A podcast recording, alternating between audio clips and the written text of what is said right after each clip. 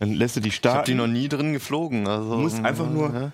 hoch, Ja. stehen lassen, runter. Du musst wieder ein bisschen gegensteuern. Das schaffst du schon. ja, geht doch. So.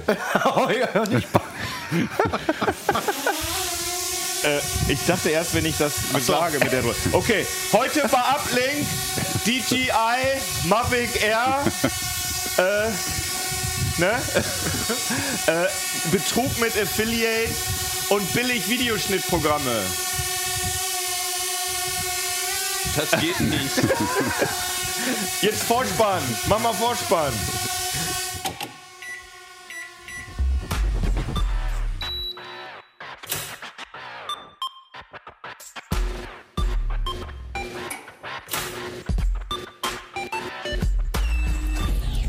CT Uplink.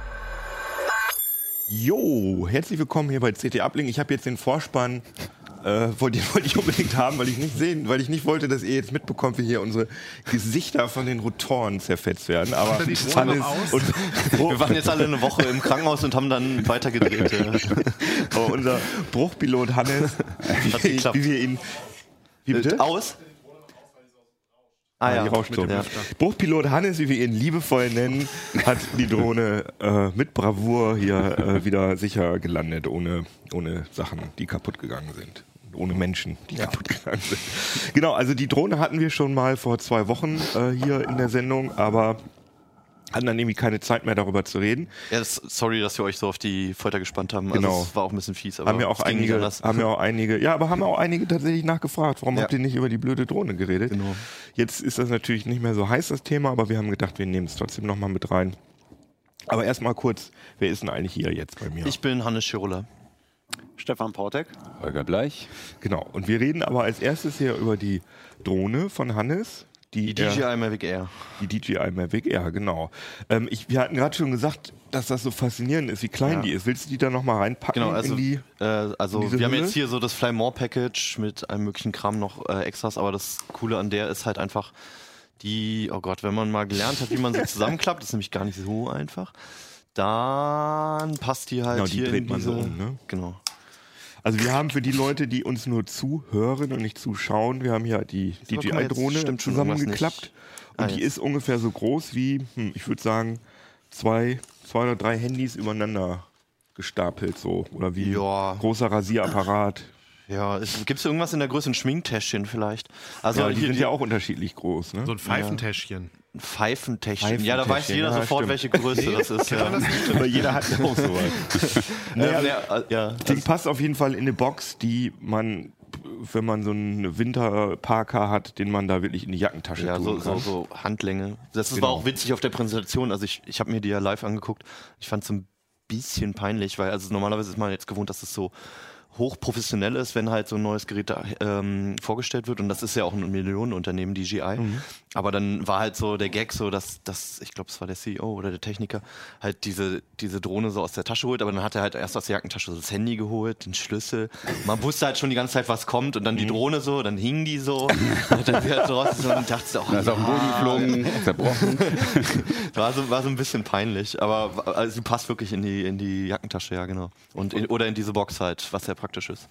Und das Faszinierende ist ja, dass diese Box, wenn ich das richtig verstehe, Ja. also dass die Grundfläche dieser Drohne kleiner ist als bei dieser Spark. Genau, also die große Frage ist jetzt, äh, genau, warum hat DJI noch eine Drohne herausgegeben, nachdem, also ich meine, die haben, die haben die Phantom, dieses Riesenteil, was sau viel kann, natürlich dann darüber noch Genau, professionelle wollte ich gerade sagen, sag doch nochmal kurz, wie, das verstehe ich immer nicht so richtig bei. Ach so. Ja. Also, ja, trink ruhig. Ja, Stefan hat jetzt Kinos Kaffee genommen. Ja, ich Ähm, habe nur wenige Genau, also, also die Phantom war ja so eine der ersten, da gibt es mittlerweile zig Versionen von, Mhm. die heißt jetzt Phantom 4 und dann gibt es auch noch Phantom 4 Pro etc. Das ist halt eine ziemlich große Drohne, die du eigentlich nur im Auto oder im Bollerwagen transportieren kannst, äh, die aber super Bilder macht und so. Und dann geht es halt so runter Und die und Inspire, was ist das nochmal? die Inspire steht nochmal da drüber, die ist noch ein ganzes Stück teurer und größer, kann auch, ich meine, das ist die auch, die die Arme hochklappen kann. Mhm. Das ist also für Privatnutzer, ergibt das alles keinen richtigen Sinn so. Das Also unter alles die Inspire kann man dann auch eigene Kameras schnallen oder was? Ich glaube bei der schon. Mit, also ehrlich gesagt, mit der habe ich mich nie so ganz beschäftigt, weil das wirklich in den professionellen Bereich okay. Die reingeht. Zweier war, glaube ich, auch zu schwer, um sie überhaupt noch ohne Kenntnisnachweis zu fliegen. Ich weiß es jetzt nicht genau. Es Stimmt, können- genau, das sein, könnte dass die Grenze auch noch überschreiten. Deswegen bislang aus unseren Tests rausgelassen. Zweieinhalb. Kilo. Irgendwas war, glaube ich. Okay, okay. Ja, also fängt eigentlich bei Privatgebrauch fängt es mit der Phantom an und dann, Okay. dann geht es halt runter bei der Mavic. Das war ja damals die erste, die so zusammenklapp war, bar, bar war und trotzdem eine unheimlich gute Kamera hat, eine 4K-Kamera und auch alle schon damals aufgeschrien sind, äh, haben und gesagt haben, wow, geil, endlich kann ich die in meinen Rucksack packen und so weiter.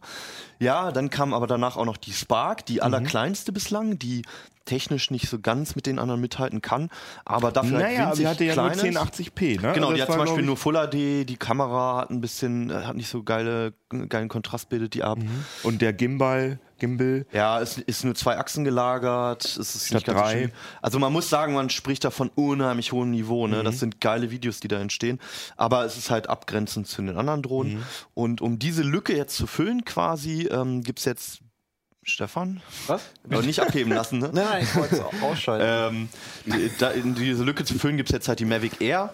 Die hat jetzt namentlich natürlich schon mal viel gemeinsam mit der Mavic und äh, sieht auch, das Desi äh, Design ist sehr ähnlich wie die Mavic halt.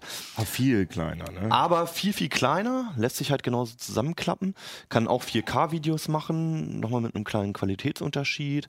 Und wenn man die zusammenklappt, ist der Fußabdruck, also der, der Footprint, ähm, ist sogar kleiner als bei der Spark, weil wiederum bei der Spark die ganzen Rotorausleger nicht einklappbar sind. Die ist zwar ziemlich klein, aber dann doch irgendwie sperrig, weil die halt diese Ärmchen hat. Aber was meinst du, du hast gerade gesagt, mit Abstrichen in der Videoqualität oder so? Genau, also es ist, es ist gegenüber der Mavic Pro Mhm. und natürlich der Phantom auch, alles was da drüber ist. Ähm, also zumindest in den Testvideos, die ich gedreht habe, fehlte es dann doch öfter mal noch so ein bisschen an Kontrast, was auch schon bei der Mavic äh, Pro auch schon der Fall war. Im Vergleich zur Im Phantom. Vergleich zur Phantom zum Beispiel oder halt einfach hochwertigeren äh, Smartphone-Kameras. So, das sind ja ähnliche Chips, Mhm. die da drin stecken.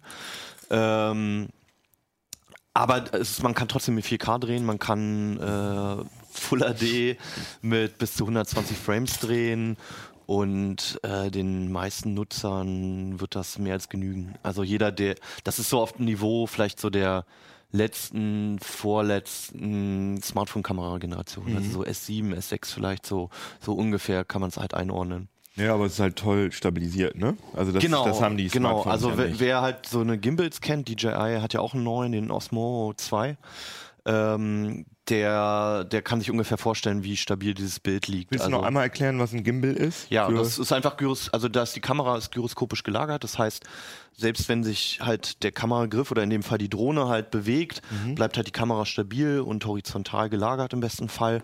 Und äh, du hast halt auch bei Schwenks und bei Bewegungen hast du viel weichere Übergänge. ich habe das mit der Mavic mal ausprobiert, dass ich irgendwie einfach meinen Arm so Genau, die, gedreht wenn du die anmachst, dann müsste es auch funktionieren. Und dann habe ich, ach so, genau. Und- Und, dann habe ich mir nachher das Video angeguckt und habe gesagt, nee, das kann ja nicht das Video sein, weil da sieht man ja gar Nee, nichts. da- da also siehst, nichts. in dem Also Video. Also du machst so.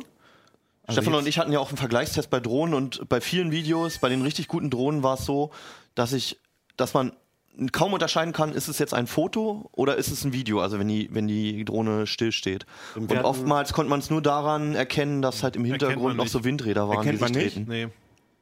Hier haben wir irgendwie eine Detailkamera. Ja, du kannst dir mal in die Detailkamera Nee, das geht nicht, dann- weil hochkant funktioniert Aber ja, man sieht dann so, zumindest dieses Gimbal und wenn du die Drohne nochmal ausmachst, dann mach mal die Drohne nochmal aus, dann kannst du die Kamera Ah, ja. ja. frei bewegen, dann kriegt man zumindest eine Vorstellung davon, wie es wirklich ist. Vielleicht glauben uns die Leute auch einfach.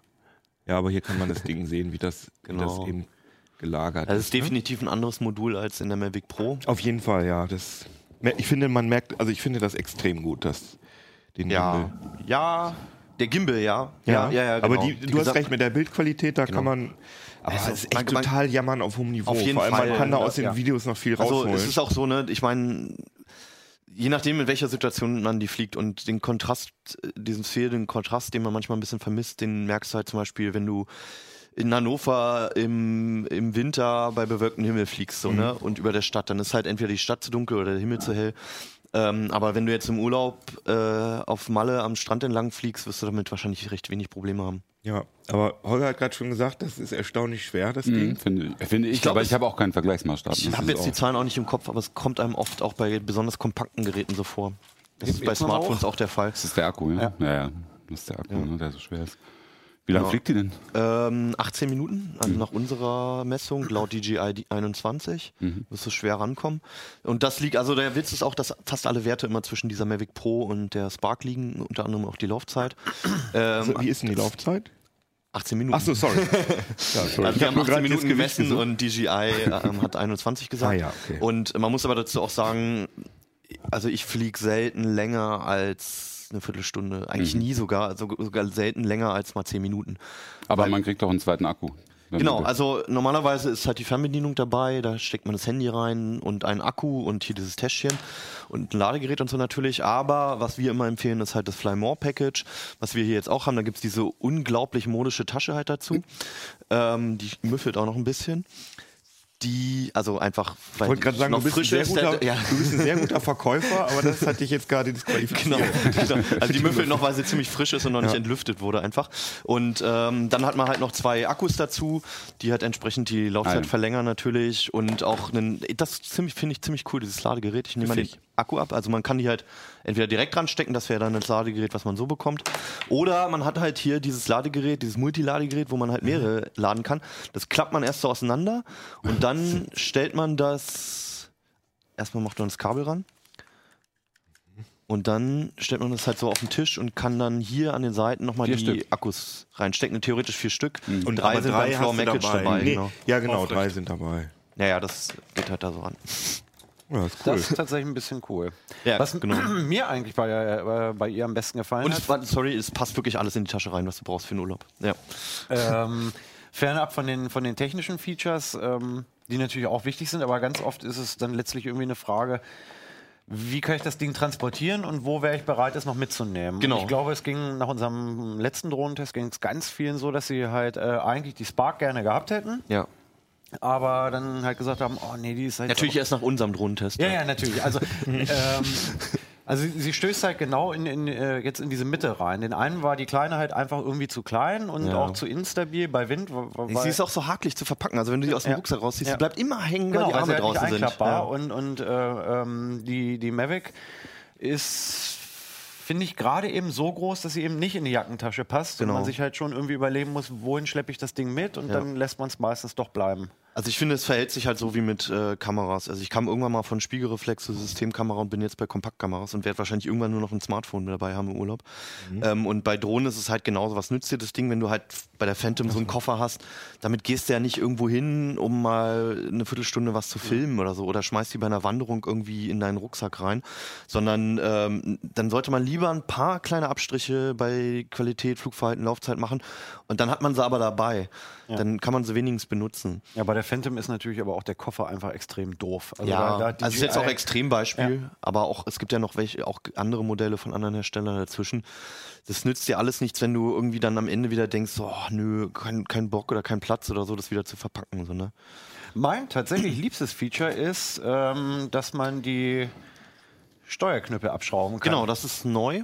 Also zumindest. Ja. Wollt ihr jetzt auch nochmal in die Detailkamera halten? Ja, Das klar. ist tatsächlich, wenn du die, wenn du die Fernbedienung in der Tasche mit dir rumschleppst, Ja, okay, ähm, stimmt. das, also, hat ja, das das, tierisch also genervt. das ist genauso, das ist genauso wie mit diesen Ärmchen. Also man kann erstmal zur Erklärung, man kann hier halt diese, richtig elegant finde ich es nicht gelöst, weil man diese Dinger verlieren kann. Das wäre schöner, na- wenn man die runter abklappen könnte oder so. Das kann ich dir gleich erklären, man verliert die nicht. ähm, also, also erstmal, Und der schätzt keiner nicht. Man kann die halt hier so abschrauben und das Problem war normalerweise halt ohne Scheiß, das ist so ein bisschen wie bei der Spark, also man kann hier alles zusammenklappen und das Ding ist ziemlich kompakt und piept auch noch rum. Und ähm, jetzt hast du das im Rucksack drin, ziehst es raus und zack bleibst du hier mit den Hebeln hängen. Mir sind die zwar nie abgebrochen, aber es gibt angeblich Leute, die, die das geschafft haben. Kino. Oh, Leute. Leute. So, so, jetzt schraubst du die ab und dann gibt's hier diese Vorrichtungen, wo du die reinstecken kannst. Wenn du nicht zu blöd dafür bist. So, ich hab's auch geschafft. Und dann klappst du zusammen und dann hast du halt wirklich so ein kompaktes Gerät, was halt nirgendwo hängen bleibt, wo nichts ist, was abbrechen kann oder was auch immer halt. So, und ich würde German en das ist kein German Engineering. Das finde ich, ist, ich finde, das ist alles ein bisschen zu fummelig. Aber ja, es ist okay. Aber darf man ja auch mal sagen, ne? ja, so, wenn man die so reinstecken könnte, einfach, das wäre cool, wenn du so versenken Oder, oder so, Klappen und wenn die angeht, dass die so, so rauskommen. Oder, so. oder so Hologramme. oder gleich in VR fliegen. genau. Braucht Kann man ja auch so steuern? So nicht, ne? Man braucht die, Nee, die, das solltest du nicht tun. Also genau, das ist halt auch immer so ein Problem. Doch, Also, ich glaube, es geht, aber. Ja. ja, es geht, aber wenn, ja, wenn du dich selbst verletzen möchtest, ja. ähm, man kann die halt auch immer noch ähm, per Smartphone, also hier wird das Smartphone reingesteckt als Steuerung quasi. Man kann sie auch nur per Smartphone steuern, wovon wir absolut abraten, weil es einfach eine super unpräzise Steuerung ist und man oft, man hat kein haptisches Feedback, man verliert eher mal die Kontrolle. Und was auch noch geht bei der, wie bei der Spark, ist halt eine Gestensteuerung. Bei der Mavic Air äh, Pro geht es auch. Nee, bei der Mavic Pro geht es auch. Ähm, und bei der Spark war das eine absolute Katastrophe. Also man versucht die halt erstmal klar zu machen, hier ist meine Hand und dann folgt die der Hand. Funktioniert in 90 Prozent der Fällen erstmal überhaupt nicht. Also die startet auch, also ich, ich mache die sozusagen an. Und Die startet meiner Meinung nach nicht aus der Hand.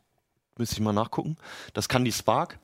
Ja, Aber- die auch. Aber auf jeden Fall kann man Kann sie auch sein, theoretisch ne? als Fotostativ verwenden, dass man sie dann einfach irgendwo hinfliegen lässt und dann sagt Theoretisch, man, mach ja. mal, und mach mal mittlerweile Foto. kennt ihr auch mehrere, mehr Gesten. Also früher konnte sie nur landen Mhm. und noch ein Foto machen und so weiter. Ihr kennt ein paar mehr Gesten. Aber es ist alles so unsicher, dass du eigentlich immer jemand haben musst, der neben dir mit der Fernbedienung steht und das Ganze kontrolliert. Ja, ja, klar. Und was auch neu ist, die hat ja äh, noch irgendwelche Fotofunktionen, glaube ich, ne? Die irgendwie besor oder haben, Videofunktionen. ja, sie hat halt, also es gibt ja schon diese automatischen Flugmodi, die echt mega geil sind. Also das fängt damit an, dass halt, dass du jemanden markierst auf dem Display, auf dem Handy-Display und die folgt dem. Ich fand Mhm. da das kann am Anfang so immer nur Videoaufnahmen so, so cool filmmäßig, dass Ja, das kommt noch dazu. ein Lass Auto mich mal, verfolgt. Lass mich mal erzählen. Und ähm, das fand ich am Anfang nur Spielerei, so bis ich das mal wirklich ausprobiert habe, auch im Urlaub unter anderem. Und da entstehen die geilsten Aufnahmen einfach, wenn du halt, du kannst das auch auf, auf Tiere zum Beispiel machen. Also du kannst zum Beispiel, wir hatten einen Hund, der immer rausgeschwommen ist aufs Meer, den kannst du auch verfolgen lassen. Und da entstehen einfach coole Aufnahmen, weil die auch recht ruhig in der Luft liegt und du nicht immer nachsteuern musst, es kann, entstehen keine ruckartigen Bewegungen und so. So, das ist der, die Grund, die Basis für die meisten Flugmodi. Und dann gibt's halt diese automatischen Flugmodi. Da sind jetzt noch welche dazugekommen. Das eine heißt Asteroid. Da steht die Drohne erstmal ziemlich weit von dir weg ähm, im, im Himmel und ähm, macht ein Panoramafoto. Das dauert ein bisschen. Die kannst du auch so aufnehmen normalerweise, also einzeln die Panoramafotos. Und dann steuert sie auf dich zu, also fliegt auf dich zu. Und was sie daraus macht, ist halt nachher so ein, so ein Panoramafoto, was, was gebogen wird, quasi zu so einem Li- Little Planet heißt das. Sieht halt aus wie so eine kleine Weltkugel. Fliegt dann rein und öffnet dieses Panoramafoto. Das geht dann über in dieses Video und fliegt dann auf dich zu. Das sieht halt aus, als wenn so ein Meteorit halt auf so einen kleinen Planeten zustürzt. Und das andere ist Boomerang. Da ähm, fliegt sie einmal von dir weg und kommt dann wieder. Ist, also das kann ich nur empfehlen, gerade für Anfänger entstehen da absolut beeindruckende Aufnahmen, die man so manuell erstmal überhaupt nicht hinbekommt. Ähm, man muss ein bisschen aufpassen, dass sie nicht abhaut, weil sie ganz gern schon recht weit fliegt dabei. Mhm. Gibt es noch ein paar andere Modo Modi, also so Helix und sowas. Ähm, aber das sieht von Anfang an einfach geil aus. Und 360-Grad-Fotos kann die auch automatisch machen. Genau? Panoramafotos macht sie auch. Da steht sie dann eine Zeit lang in der Luft. Das kann die Mavic Pro auch, Mavic Pro Platinum auch. Und äh, macht dann so ruckartige Mhm. Bewegung, macht immer ein Foto, scannt alles ab. Ähm, dauert dann so eine Minute oder so und dann hast du halt dieses Panoramafoto mit dem. Wird auch selber zusammengestitcht. Genau, gestitcht wird alles. Das Einzige ist halt, es landet dann in der, zumindest beim iPhone, äh, landet es in der Galerie einfach als so ein breites Panoramafoto und nicht als dieses Little Planet-Ding halt. Der, ah ja, cool. Also echt schon beeindruckend. Ja, geiles äh, Ding. Auf jeden Fall. Haben wir gesagt, was er kostet? Ich glaube auch nicht. Nee, Äh, habt ihr nicht. 850 Euro steht hier, deswegen war ich auch gerade abgelenkt, weil ich gerade nämlich geguckt habe, ob das Gewicht da drin steht. Das Gewicht steht nämlich auch drin, 436 Gramm. Inklusive Akku. I- Ja, du hast ja, es ja, ja, gemessen. mit Akku. Ja. Ja. ja. Und die, die Spark wiegt knapp über 250, also an die 300. Und 850 Euro kostet sie nur mit einem Akku und in diesem Fly More Package 1050. Wobei man sagen muss, wenn man ein bisschen warten kann, dann äh, kann man da richtig fett sparen. Also bei der Spark war es so, dass die hat, glaube ich, am Anfang 650, 600 einzeln gekostet. Und mittlerweile kriegt man die jetzt ein halbes Jahr nach Vorstellung ungefähr für so 350. Mhm. Wenn man dann noch, wenn man dann noch äh, ein bisschen mutig ist und zum Beispiel bei AliExpress oder so bestellen würde, dann kann man dann noch mehr sparen sogar. Und gehen wir davon aus, dass solche Drohnen in der Qualitätsklasse, dass die dann irgendwann auch ja, so in die Mitnahme-Produktpreiskategorie kommen, also, Also- keine Ahnung, 100 Euro oder Also so? die werden definitiv auch das? im Preis fallen, allein auch weil DJI halt einfach so eine Monopolstellung gerade hat. Also es, man muss einfach sagen, Das ist der Grund, warum die im Preis fallen? Nein, nein, nein, nein. Das ist der Grund, warum der Preis gerade so hoch ist. Ah, ja. Genau. Ja. Und ähm, die können es halt auch einfach machen gerade, beziehungsweise es, es wurde, ja auch alles neu entwickelt erstmal. Da, da steht, steckt so viel an, an Hardware und vor allem auch an Algorithmen drin halt und an Intelligenz. Das muss halt erstmal bezahlt werden. Ähm, und ich glaube, wenn sich das ein bisschen etabliert hat und vielleicht doch nochmal irgendwie ein anderer Hersteller danach ziehen kann, ähm, dann werden da auch nochmal die Preise fallen. Beziehungsweise wenn man bei den Modellen halt wartet, dann kann man da sowieso nochmal einiges sparen. Also es ist wirklich nur, das sind die Preise vom allerersten Tag direkt bei DJI bestellen. Ne? Ähm, wer da Geduld beweist, spart da einiges. Finde ich auch echt faszinierend, ne? Das ist also eine chinesische Firma, die ja sonst Ja. immer dafür, also man hat ja immer so klischeehaft gesagt, die Chinesen bauen immer alles nach, Ja. dass das jetzt wirklich ein Produkt ist, was keiner in dieser Qualität hinbekommt. Also es Ja. gibt ja wirklich keine, an, keine anderen Drohnenhersteller. Zumindest nicht im privaten Bereich. Also Nee, nee, professionelle genau. Hersteller gibt es noch, ne? Klar. Natürlich, klar, irgendwelche Manufakturen. Aber wir reden jetzt wirklich von so einem Massenprodukt, was wirklich in der Qualität für 1000 Euro Ja. äh, ja, sowas liefert. Und GoPro ist ja aus dem Geschäft ausgestiegen. Ja, das wären die versucht. einzigen gewesen, die halt genug Druck gehabt hätten, da mal nachzusteigen. Und Aber die haben es aufgegeben, ja. Finde ich aber aus Nach so wirtschaftspolitischer Perspektive auch wirklich interessant, dass die Chinesen da wirklich so, ja, dass die das inzwischen hinbekommen, dass sie da so eine, so eine Vormachtstellung ja. haben Du hattest in, schon in so einer Produktkategorie. Das mit dem chinesischen Hersteller, ne, also man ist natürlich dann von Qualität überrascht, weil man natürlich diese Klischees dann auch im Kopf hat. Ähm, was ich sagen muss, ist, dass der Service bislang total beschissen war bei DJI. Also ich hatte einmal eine Spark bestellt und ähm, hab die dann, wollte die dann auch zurückgeben und so weiter. Und es ist dann wirklich so, dass man am Ende auf Englisch ähm, irgendjemand im Chat erwischen muss, um da sein, seine Retour halt geltend machen lassen zu können. Und dann geht die nach Großbritannien und so weiter. Das wird sich vielleicht noch ändern jetzt, wenn sie sich, wenn halt auch der Markt einfach größer wird in Europa und der westlichen Welt. Aber das ist ein Haken, so, also lieber vielleicht bei einem Dritthändler bestellen, wo es dann einfacher ist, die nach zwei Wochen zurückzuschicken, ähm, als bei DJI direkt. Das ist richtig in die Hose gegangen, zumindest einmal. Naja, okay, ja, das ist gut zu wissen. Aber wie gesagt, irgendwie tolles Spielzeug. Ich hatte die auch schon mal Ja. einen Abend mit. Ja. Und ähm, Die macht Bock. die macht Bock. Das und kann es, man so es ist halt auch, ja. momentan ist noch die Zeit, dass man, ich meine, es war früher bei Actioncamps so, dass es sehr beeindruckende Bilder gab. Und momentan ist es die Zeit auch noch, wo irgendwie, wenn man es Freunden zeigt, die das halt auch noch irgendwie geil finden und sich gerne angucken. Wahrscheinlich wird es in zwei, drei Jahren anders sein, dass jeder total gelangweilt ist von dem tausendste Strandaufnahme, wo halt Also meinst, irgendwie ein, fliegt. ein Jahr lang kann man damit noch angeben, ja? Genau, Okay. also ja, genau. Also Nee, wenn man aber- richtig einen auf King Kacke machen will, dann jetzt. Ja. Kacke, ja, genau. Okay, Kack. Das ist auch Jugendsprache, ne? äh, das Ding ist natürlich, dass man ähm, nicht überall damit fliegen kann äh, und darf, aber wen das interessiert, wir haben mal eine Sendung gemacht, äh, in der wir nur über Drohnen gesprochen haben. Können, können wir auch noch verlinken hier in der, ähm, in, ja, in der Beschreibung. genau. Johannes das Teil, unser Videoproducer, Video Hannes, hat das Ding auch schon mal mitgenommen gehabt, ne? Jo. Und wie fandst du sie? Ich fand das extrem geil. Also ich war echt ziemlich geflasht. Vor allem ich habe ähm, ich habe selber die allererste Phantom noch wo noch keine Kamera dabei war, habe dann da irgendwie mal so versucht so ein Zweiachs-Gimbal, so ein China-Ding drunter zu schrauben. Das hat alles, also das, da liegen so Welten dazwischen. Das ist echt Wahnsinn. Und, ich, die, Und wie teuer war die noch, die Phantom 2? Die hat wahrscheinlich noch mehr gekostet, Die ne? Phantom 1 ist das sogar noch, Ach so, die ich okay. habe. Äh, boah, das weiß ich gar nicht. Nee, die war dann auch nicht mehr so teuer, als ich mir die gekauft habe. Hat die irgendwie 400 Euro gekostet oder sowas. Ah, ja. Das fand ich dann irgendwie fürs Rumspielen okay, aber Und da war noch nicht mal ein Gimbal dran. da war damals? kein Gimbal dran, da war auch keine Kamera dabei. Da war einfach nur eine harte, also einfach nur eine, eine GoPro-Halterung, diese GoPro-Stativmount ist da unten dran und sonst ist da nix. Und also, halt, ich meine, das ist jetzt, ich weiß nicht, wie lange das her ist, vielleicht fünf Jahre, aber da liegen Welten dazwischen qualitativ. Also auch Ja. von der Verarbeitungsqualität einfach ist das echt irre. Ja, ja, das finde ich auch. Ja. Ja, Das habt ihr mich voll angefixt, ey. Das ja, das geht vielen Leuten so, weil muss ich sagen. ich habe mich echt beschäftige mich ja so gut wie gar nicht mit Drohnen, aber das finde ich jetzt schon. auch so aber das, das wäre mir ist. einfach jetzt zu teuer zum Einsteigen. Ne? Ja, ja. Aber wie gesagt, die Spark finde ich, also die Spark ist Die wirklich ich mir nicht jetzt viel nämlich gleich schlechter. mal an, wenn wir hier fertig sind. Die ist wirklich nicht viel schlechter und Nee. ähm, Habt ihr die da? Ihr die? hatten wir mal Hatten da. wir mal, die ist leider verloren gegangen. Aber ähm, jetzt haben wir die. Ich weiß nicht. Aber auch wir, wir wollen hier keine, keine Namen Ja, ich habe hab meinem Ruf mal wieder alle Ehren gemacht. ähm, ja, okay. Ach so, genau, stimmt. Sie ist unheimlich schnell, hätten wir vielleicht Oh ja, die, können. das ist bislang die schnellste DJI-Drohne mit, ich habe es jetzt gerade Ja, ich nicht genau im Kopf, nach. aber es sind über 60 Stundenkilometer. Äh, 68 Stundenkilometer sind das. Ah ja, stimmt. Das im Sportmodus, die braucht auch eine Zeit lang, bis sie dann die Geschwindigkeit erreicht. Da ist sie meistens schon außer Sichtweite. Aber sie ist echt sackschnell, wenn man möchte. Wie hoch fliegt die eigentlich? Naja, es, also Höher als erlaubt. die Techn genau, die technische Begrenzung ist weiß nicht wo, also ist eigentlich völlig irrelevant, weil in Deutschland ist die Begrenzung bei 100 Metern und in den meisten anderen Ländern ungefähr auch um den Dreh. Also zum Beispiel, zufälligerweise war ich in Indonesien, da ist es bei 120 Metern genauso wie auf den Philippinen, glaube ich.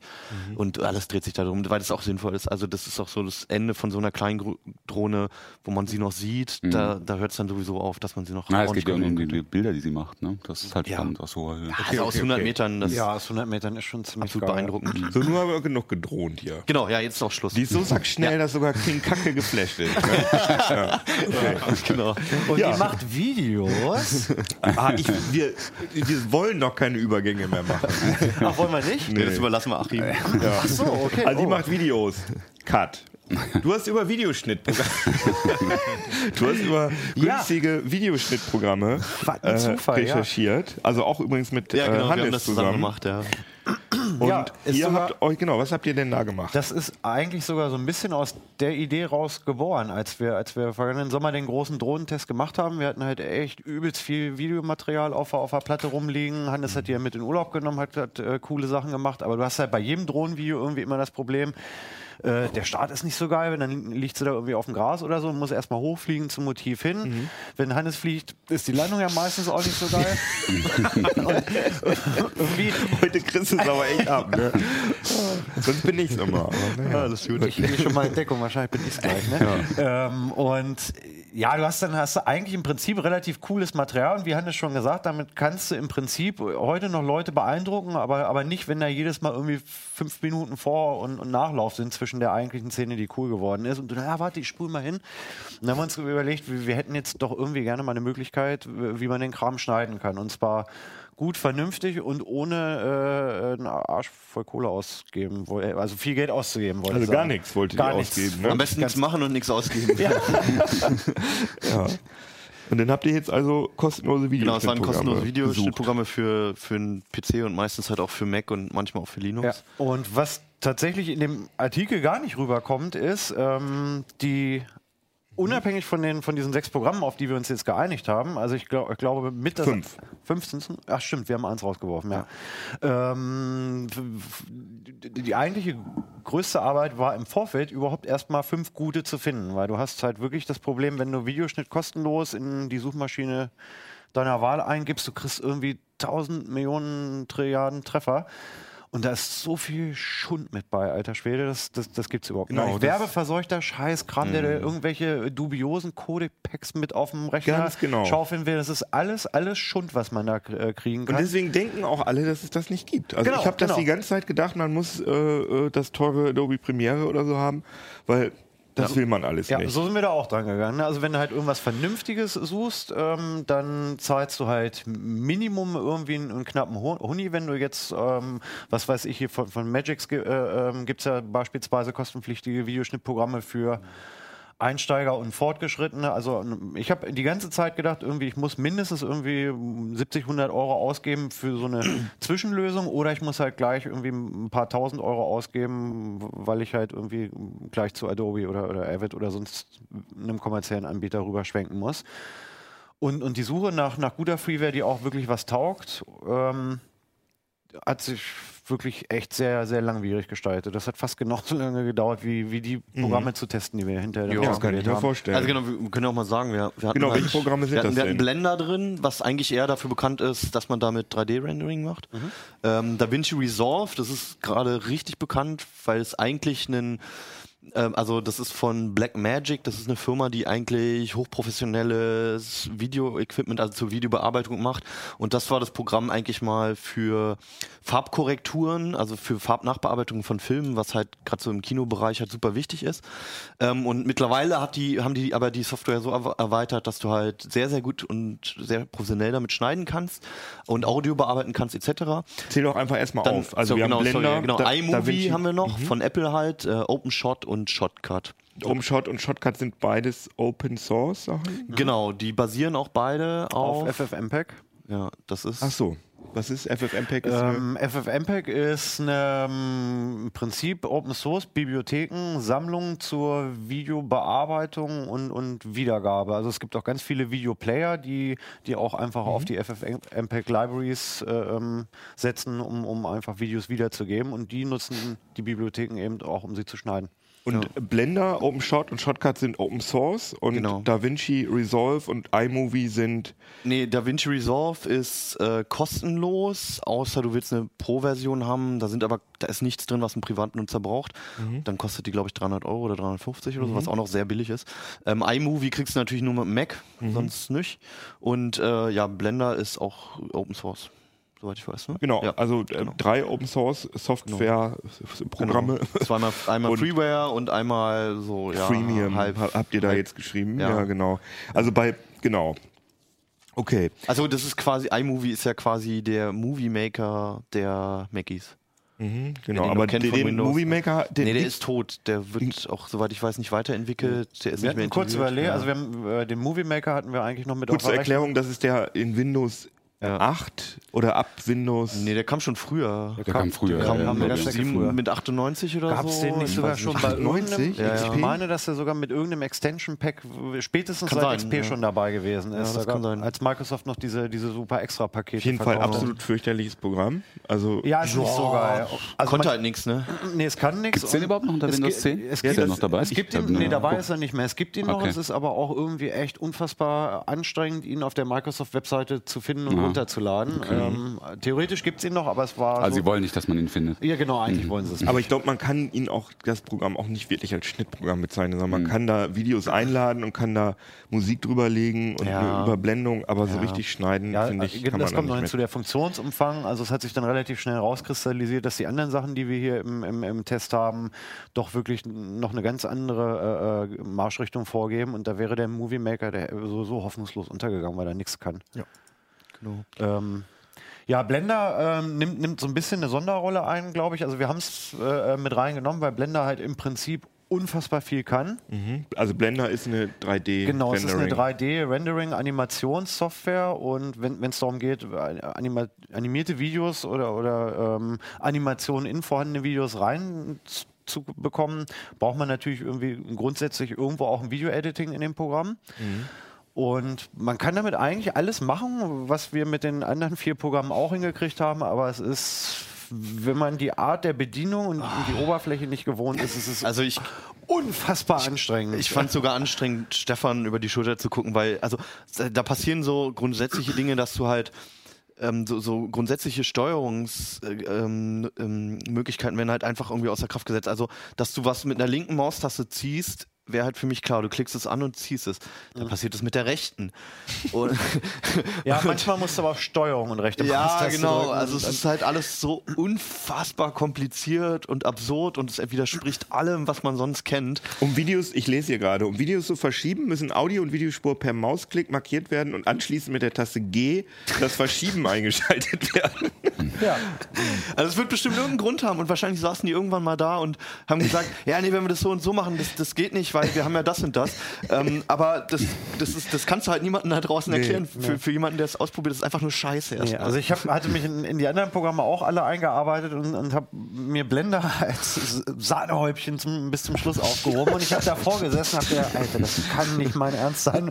Das, ich verstehe es nicht. Also, also kein Scheiß, ich mu musste mir ein, ähm, während der Einarbeitung habe ich mir ein 20-minütiges YouTube-Tutorial angucken müssen, weil ich nicht mal in der Lage war, einen Clip hinzuzufügen. ne, wo man, wo ich bei allen anderen halt einfach auf oben im, im Dateimenü auf Öffnen, Clip hinzufügen klicke und dann ist der da drin und dann landet er auf einer dieser Videospuren und dann kann ich ihn da verschieben, kürzen, zurechtschneiden, mit Überblendeffekten versehen. Bei Blender habe ich es nicht mal geschafft, überhaupt erstmal ein Video zu öffnen. Und zum Vergleich, also ihr, ich hatte euch Ja. dann gefragt, Ja, als ihr das genau. gemacht habt, was ist denn gut? Und dann habt ihr DaVinci Resolve gesagt. Ich habe Genau. noch nie gehört. Habe ich dann an dem gleichen Art mal testweise installiert bei mir zu Hause und habe es innerhalb von zehn Minuten hinbekommen, äh, dieses Programm einigermaßen zu bedienen und habe sogar hinbekommen, so ein, ich weiß gar nicht, ich glaube so Tracking-Shot heißt das. Also ich hatte so, ein, so eine Drohnenaufnahme, wo so ein Fahrrad lang fährt und habe das dann so gemacht, dass das Fahrrad so einen Titel über den Bildschirm Ah, ja. schiebt. Hm, Und das, ja. also mit Keyframes. Und das hat auf Anhieb funktioniert, total einfach. Ja. Und ich war total, also ich fand das Programm, ich kenne Adobe Premiere ein bisschen, ich fand das besser. Ja, also Muss ich, also, also als Also der Gag Laie. ist bei, bei, bei DaVinci Resolve, also das, was du jetzt gerade gesagt hast, ne, das könnte man zum Beispiel über iMovie auch einigermaßen sagen, da ist man halt ziemlich schnell drin. Aber das ist halt eine ganz andere Nummer. Bei DaVinci ist man zwar schnell drin, aber das ist ein hochprofes hochprofessionelles Schnittprogramm, ähm, was mit wenigen Abstrichen halt auch mit Premiere oder Final Cut oder so mithalten kann. Also wenn man da ganz tief drin ist, dann gibt es natürlich nochmal ein paar Sachen, die man vielleicht eventuell vermisst, weil es halt einfach von woanders kommt. Aber Auf jeden da, Fall, also jeder. Amateurfilmer findet da alles, was er, was er braucht und noch viel, viel mehr in der kostenlosen Version. Ähm, dazu kommen dann halt, dann gibt's halt noch verschiedene Reiter. Da gibt's halt dieses ähm, ähm, Color Grading, heißt es, glaube ich, also die Farbbearbeitung halt. Ne? Wenn man möchte, kann man sich damit beschäftigen. Äh, mit einem Tutorial-Video auf YouTube schaffst du es halt wirklich einen Kinolook zu erzeugen in deinen Genau. Videos. Ja, okay, das kriegst du mit Adobe Premiere natürlich auch. Das hin. kriegst du auch hin. Ja, ja, natürlich. Aber, aber hier, das kostet nichts erstmal. Genau. Ja. Und ähm, hast dann noch so ein Audiobearbeitungstool, wo du halt auch nochmal die, die Endbearbeitung von, von Audiospuren und auch, Mhm. du könntest da auch Musik komplett mit bearbeiten, machen, ja. War auch das Einzige, wo du halt wirklich tatsächlich wirklich die Im-Bild-Farbkorrekturen noch, noch vernünftig machen kannst. Also das, woraus es ursprünglich äh, Genau. hervorgegangen ist. Also, dass, dass, dass das nichts kostet, ist schon ziemlich beeindruckend. Es ist natürlich, also, oder wahrscheinlich ist der Gedanke dahinter, ne, dass, dass ein paar Leute das für 350 Euro kaufen dann halt, dieses Nee, professionell ich glaube, das ist auch Marketing für Blackmagic, dass Und sie dadurch, Marketing dass und- man dadurch also- irgendwie Hardware von denen kauft. Genau, und wenn du da auf der Seite guckst, ne, wenn du vielleicht dadurch auf die Idee kommst, da irgendwie so ein Mischpult oder zu Mhm, kaufen, genau. das, die billigsten, die kosten auch schon über, weit über 1000 Euro. Genau, ist Und eigentlich gehen eine dann hoch Edelmarke, bis, ne? bis 50, 60.000 Euro oder so. Die Stu äh, standen ganze Studios aus. Und äh, wahrscheinlich ist das der Gedanke dahinter, was ich aber völlig legitim finde. Haben wir nicht auch irgendwas von Blackmagic hier stehen? Ja, Irgendjemand genau, kam an und meinte, also ach, von denen ist das, da Ja, haben wir doch. Die Kameras, die euch gerade filmen zum Beispiel, sind auch von Blackmagic. Genau. Ich muss Ah. aber widersprechen, das ist keine Edelmarke. Nee? Sondern, nee, also zumindest was so Studiotechnik angeht, ist das, ist das Einsteigerklasse. Okay, aber für uns Noobs Aber ist ja, es halt für schon. uns Noobs also ist das teuer. Wie, Johannes, wir haben hier Einsteiger-Hardware. naja, verglichen, verglichen Holger ist so ein bisschen hier wie die beiden Profi-Mobbers äh, von ähm, Muppet Show? Muppet Show. Da sitzt die die ganze Beispiel, ja, seid ihr doof, ey. Ich habe gerade das erste Mal. Ah, nee, stimmt, ich hatte schon mal die Arme verschränkt. Das Witzige ist, Johannes, wenn du was sagen willst, du könntest uns auch einfach abdrehen. äh, Johannes, aber aber muss das ähm, mal machen, ja. du, äh, du bist ja nun äh, der größere Videoschnittexperte. Hast du dir das auch mal angeschaut? Ja, Und? ich finde das ziemlich gut. Aber also das, benutzt mir trotzdem, fehlt, benutzt nee, du ich benutze trotzdem es nicht. nicht, weil ähm, was bei Premiere, also Premiere ist einfach, im, äh, das, du, du kannst es ja auch gar nicht mehr so kaufen, sondern du schließt immer dieses Abo ab. Ja. Und du kriegst dann eben nicht nur das, du kriegst nicht nur Premiere, sondern du hast im Abo, ich glaube, für 60 Euro im Monat oder sowas. Das ist natürlich für einen Privatanwender eigentlich, ist es ein bisschen zu viel. Aber du kriegst für diese 60 Euro eben nicht nur Premiere, sondern du kriegst auch Photoshop und Illustrator und After Effects und Audition. Du kriegst ein riesen Softwarepaket. Und das Zusammenspiel dieser Softwares untereinander ist einfach extrem gut. Und du kannst halt einfach in Premiere dann einen Clip rechts anklicken und sagen, öffne mir den in After Effects. Der übernimmt den und wenn du dann in After Effects dein Projekt speicherst, dann ist es in Premiere automatisch drin, ohne dass du irgendwas zwischenrendern musst und sowas. Und das ist ein Zusammenspiel, was du halt bei Resolve so nicht hast. Ja. Solange du nur ein Video schneiden möchtest und da vielleicht ein paar Titel drüber und so weiter, macht das aber überhaupt nichts. Hm, Ja, sehe ich auch Warum so. benutzt du keinen Final Cut?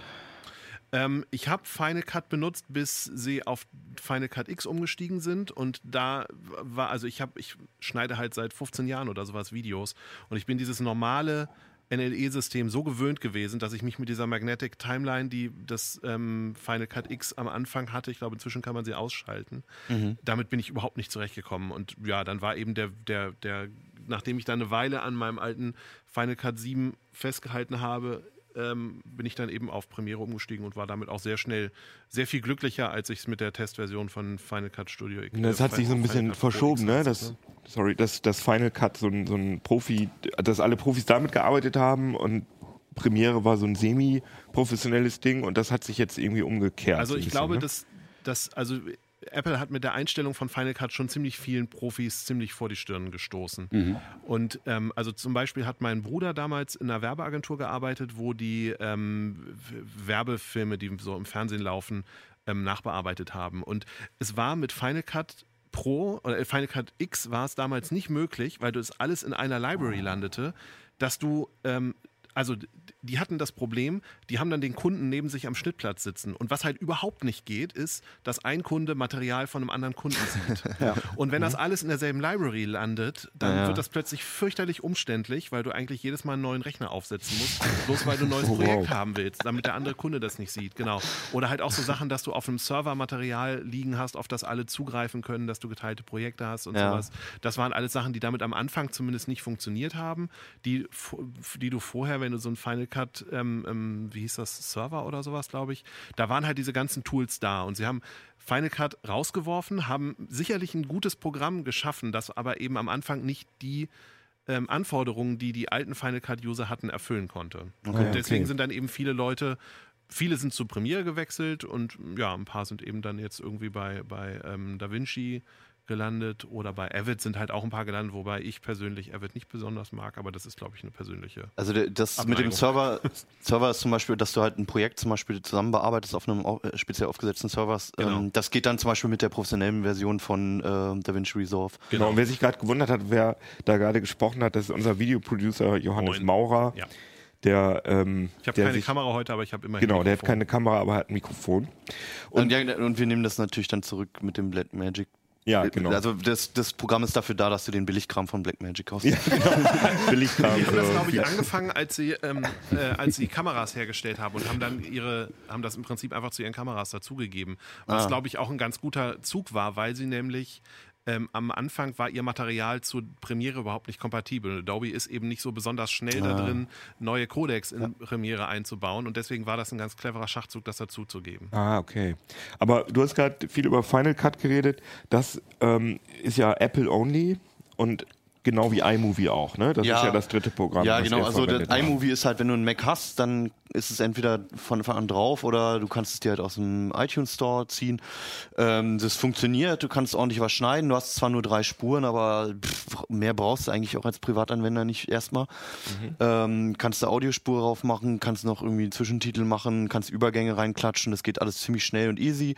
Äh, kannst es beim Import, äh, das einzige ist beim Exportieren, der- kann 4K exportieren, was ich erst dachte, kann er nicht. Aber das, das einzige, was bedienungsmäßig richtig beschissen gemacht ist, ist, der richtet die Auflösung des, äh, des heraus, später des rausgerenderten Videos, also des finalen Videos. Die möglichen Auflösungen orientieren sich daran, welche, welche Art von Video du als allererstes in die Timeline gezogen hast. Wenn du also ein 4K-Video als erstes in die äh, Timeline ziehst, äh, kannst du nachher 4K ausgeben. Wenn du ein 1080p 60 Frame Video reinziehst, ist das das die, äh, die Begrenzung. Völlig bescheuert. Aber ansonsten ist es ziemlich easy zu bedienen und ja, wenn- mit dem Mac hast du es, mit dem PC kommst du nicht ran. Also äh, können wir mal ausprobieren. Also meiner Erfahrung nach, ich, die Frage, welches Videoschnitt kann ich, welches Programm kann ich denn nehmen, was möglichst nichts kostet, die kriege ich ja relativ häufig. Ja. Und meiner Erfahrung nach gibt es so zwei Lager. Es gibt einmal die Leute, die gerne irgendwie eine Software haben wollen, die möglichst simpel ist, Ja. in die sie ihr Material reinladen können, wo sie sich nicht darüber Gedanken machen müssen, in welchem Format sie das wieder ausgeben. Das, Ja, deswegen genau. glaube ich, ist das eben, das, das iMovie ist eben wirklich eine Dafür ist es ideal. Das gibt immer MP2 das, raus. Genau, es verhindert halt einfach einen Fehler. Es ist halt dann an der Stelle nicht mehr so flexibel, aber es verhindert halt, dass du Material größer rausrenderst, als es ursprünglich war, ne? dass du es Ja. aufbläst. Ähm, Okay.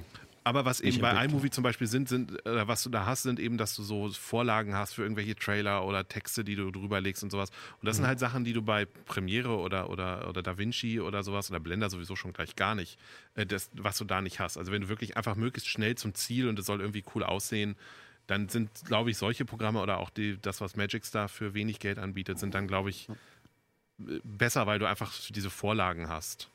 Aber wir haben ja auch noch für die ähm, Genau, Open Source Fraktionen haben wir Umshot und Shotcut noch. Ganz kurz, äh, äh, MPEG 4 gibt iMovie raus. Ich habe mich gerade versprochen. Okay. Ich hatte mich auch gerade gewundert. Ja. Ja, OpenShot ist im Prinzip das, das iMovie für die, für die Windows-Fraktion, würde ich, würde ich fast sagen. Also es Aber es ist ja nicht proprietär, ne? Das ist Nein, ein nein, großer nein, nein, Unterschied. das ist genau, es ist, es ist eine Open Source äh, Software, hat man ja gesagt, basiert auf, auf ähm, FFmpeg, was implizit schon mal bedeutet, ähm, dass das Ding eigentlich quasi jeden Codec und jede Datei, die es irgendwie äh, gibt, äh, importieren und äh, hinterher auch wieder exportieren kann. Ähm, die Oberfläche ist super übersichtlich gestaltet. Es kann jetzt nicht überragend viel. Ähm, aber da, da kannst du, also da kann ich meine Oma vorsetzen und die würde halt wirklich ein Drohnenvideo in, in, in drei Minuten zurechtschneiden können. Also ich fand es ich fand's eigentlich ziemlich, ziemlich intuitiv zu bedienen und gemessen daran am Funktionsumfang eigentlich auch okay. Es hat halt äh, ein bisschen geschwächelt bei großen Projekten. Insbesondere wenn der Arbeitsspeicher knapp wird, dann, dann friert es irgendwie doch ab und zu mal ein. Das fand ich war so ein bisschen der, der Showstopper an dem Ding, aber ansonsten funktioniert es Aber er holt sich dann wieder. Hat sich in, in einem Fall nicht. In, in 90 Prozent der Fälle, also das kennt man ja unter Windows dann, ne, wenn der Bildschirm dann so ein bisschen grau wird und dann, oh, das Programm reagiert nicht. Und wenn du auf Warten klickst und wartest dann halt nochmal 10, 20 Sekunden, dann war meistens auch alles wieder gut. In einem Fall ist es wirklich mal hart abgestürzt. Da war ich auch äh, entsprechend richtig genervt, weil ich da tatsächlich ein, ein größeres Projekt am Wickel hatte und hatte da irgendwie auf fünf Spuren schon, schon 1000 Schnittmarken gesetzt. War alles weg? War alles weg, ja. Ähm, Und äh, das, ähm, die Oberfläche sieht jetzt auf dem kleinen Screenshot in CT so ähnlich aus wie in DaVinci, aber in groß Nee, fand ich es ein bisschen hässlicher. Ja, also es sind, sind große ähm, mit Glossy-Effekte, also es hat, es hat irgendwie so ein, so ein Ein Nullerjahre bisschen Look. Mac-like. Ja, ähm, große Schaltflächen, aber es ist, ja, wie gesagt, dadurch einfach zu äh, ähm, bedienen. Also es war, ist wirklich, glaube ich, mit iMovie das einzige Programm, wo du, wo du nicht irgendwie erstmal gucken musst, scheiße, wo finde ich denn jetzt die Schaltfläche, die ich gerade brauche, wo muss ich jetzt hinklicken, wenn ich dieses oder jenes machen möchte. Ähm, also da war mir in jedem Augenblick eigentlich klar, wo ich jetzt hinklicken muss oder wo ich eine bestimmte Funktion erreiche. Anders jetzt als beispielsweise bei Shotcut, was auch auf FFmpeg basiert. Und gab es da irgendwie äh, einen Streit zwischen den OpenShot und den Shotcut-Machern, dass Nö, das sind- das so Forks sind, Nee, nee, das die sind komplett, FFmpeg? komplett unterschiedliche Programme. Also die FFmpeg kannst du ja äh, nehmen im Prinzip, wofür du möchtest. Ne? Also wenn Video Nein, ich meine, weil die Namen ja auch so ein bisschen Shot äh, ja, ähnlich, ich deswegen glaube, dass das einfach Zufall ist. Also soweit, Ah, ja. wie ich das gesehen habe, haben die beiden Projekte wirklich überhaupt nichts miteinander zu tun, Mhm. außer dass sie halt sich die gleichen offenen Bibliotheken Mhm. geliehen oder geborgt haben für den technischen Unterbau. Und ja, Shotcut ähm, ist von der Bedienung ein wenig gewöhnungsbedürftiger, hängt da glaube ich auch so ein bisschen hinter DaVinci Resolve. Wenn man sich aber einmal eingearbeitet hat, ist es ganz geil. Da ist es vielleicht manchmal auch, so wie, so wie Johannes das vorhin auch gesagt hat, ne, ähm, der eine mag eine Magnetic Timeline, der andere mag es irgendwie nicht. Das ist vielleicht auch eine Geschmackssache. Also ich habe äh, ähm, zu Hause privat ein relativ großes Projekt mit, mit Shotcut geschnitten und fand das eigentlich ganz cool. Ich würde es jetzt nicht unbedingt mit DaVinci nochmal machen. Aber OpenShot, Shotcut, was, wie würdest du da die Unterschiede einschätzen? Also ich würde sagen, OpenShot ist definitiv für Anfänger, die jetzt wirklich ähm, ein, zwei Videospuren haben. Also man kennt das, ne? dann kommst vom Drohnenflug zurück oder so und dann hast du halt im Prinzip drei Filmchen auf der SD-Karte. Die willst du irgendwie schön zusammenschneiden und überblenden. Dann hast du das in OpenShot tatsächlich irgendwie in zehn Minuten hingekriegt. Wenn du ein bisschen was Größeres machen willst, ein paar Filter, ein paar Überblendeffekte, ähm, viele Schnittmarken, 20, 30 Spuren. Also als ich zu Hause hier Pipe Fiction umgeschnitten habe, aber ähm, hatte ich, weiß ich gar nicht, wie viele. Du hast Pipe Die, die Geschichte musst du erzählen. Ja, Hat Quentin, hat Quentin dich angerufen und gesagt, Quentin, ey, ja, ja, mach, ja, ich damals mach mir mal Nee. einen neuen Schnitt. Bin ich unzufrieden. Ich hab, ja, ich, ich war unzufrieden und ich habe versucht, ihn anzurufen. Er ist nicht rangegangen. Ähm, ich habe mich immer gefragt, wie dieser Film wohl ist, wenn er einfach zeitlich mal in der chronologischen Reihenfolge ablaufen würde. Und habe gedacht, ach komm, auf Wikipedia steht ähm, eine Reihenfolge, in welcher Richtung welche Szenen eigentlich ähm, auf einem gedachten Zeitstrahl ähm, stattfinden sollen. Und dann habe ich den Film in Shotcut geladen, habe ihn halt einfach irgendwie in, weiß nicht, 20 Teile aufgeteilt und habe die dann halt einfach neu wieder zusammengesetzt. Das ist ja total verrückt. Ähm, ist super geworden. Kann ich, Hast du auf YouTube hochgeladen? ja, nee, habe ich, hab ich nicht, aber ich, jetzt wissen die Leser ja, wie sie es machen können. Also Schnittmarken gibt es auf Dich an, die, dir eine Mail schreiben und fragen, Ja, genau. ob sie Ich würde übrigens, wenn ich das nochmal sagen darf, ich würde nicht dazu raten, äh, Pulp Fiction umzuschneiden und dann auf YouTube hochzuladen. Nee, ist vielleicht eine schlechte Idee. Nee, das war auch ein Scherz. Das ist mir schon. Ich habe. Ach, meinst du Urheberrecht? Na, Nein. könnte Nee, nee, Probleme das geben. äh, ist, ist das schon nicht klar. schon verjährt? Das ist doch schon so alt, der Film. Ja, sicher. ja. Ja, ist verjährt. Fair Waren noch sieben Jahre oder nicht, ne? Genau.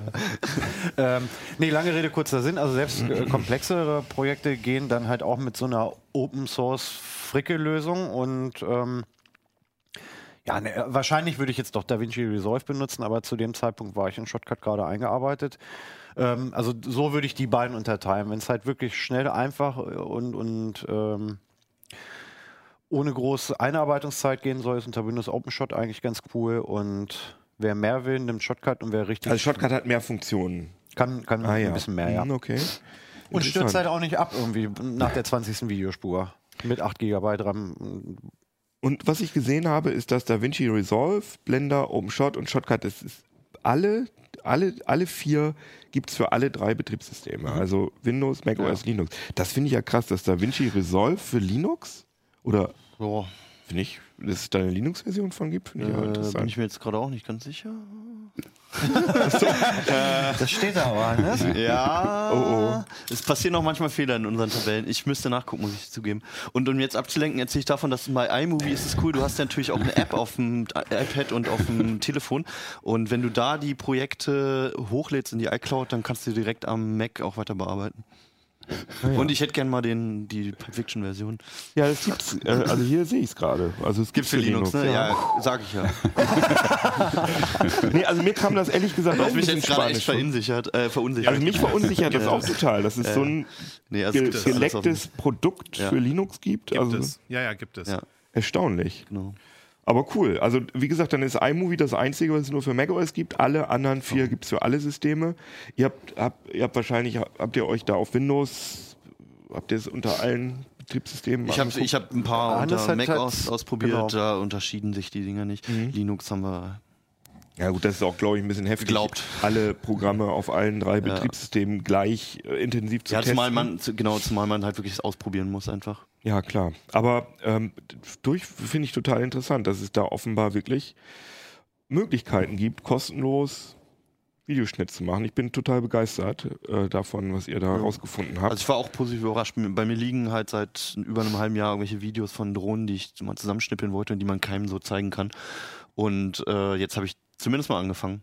Was man nur sagen muss, und das hat, hat mir eine ähm, ehemalige Kollegin erzählt, die jetzt als Lehrerin arbeitet, die auch so Videoprojekte macht mit ihren Schülern.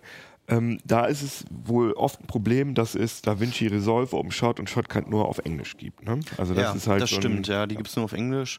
Da muss man sich halt auch erstmal so die Fachbegriffe unter Umständen aneignen. Ich hatte einen Leserbrief bekommen, der mich darauf hingewiesen hat, dass ein Programm, was wir als Englisch-only ausgewiesen haben, sehr wohl auf Deutsch verfügbar wäre. Ich, So, Da Vinci ist es auf gar keinen Fall. ja, Entschuldigung. Es- Hannes hat ja gesagt, es werden Fehler gemacht. Ich bin, ich bin mir nicht sicher. Ich glaube, OpenShot lässt sich tatsächlich auch auf Deutsch umstellen, aber ähm, auch das müsste ich jetzt nochmal googeln. Also wenn dem so ist, sorry. Ähm, äh, vertraut an der Stelle, wo wir geschrieben haben, nur Englisch nicht hundertprozentig drauf. Da ist auf jeden Fall ein Fehler drin an einer Stelle. Aber sonst steht, haben wir, sonst stimmt Sonst hoffentlich stimmt alles in der auf jeden Tabelle. Fall und da alles, könnt ihr ja. euch nämlich die CT 5 2018 kaufen.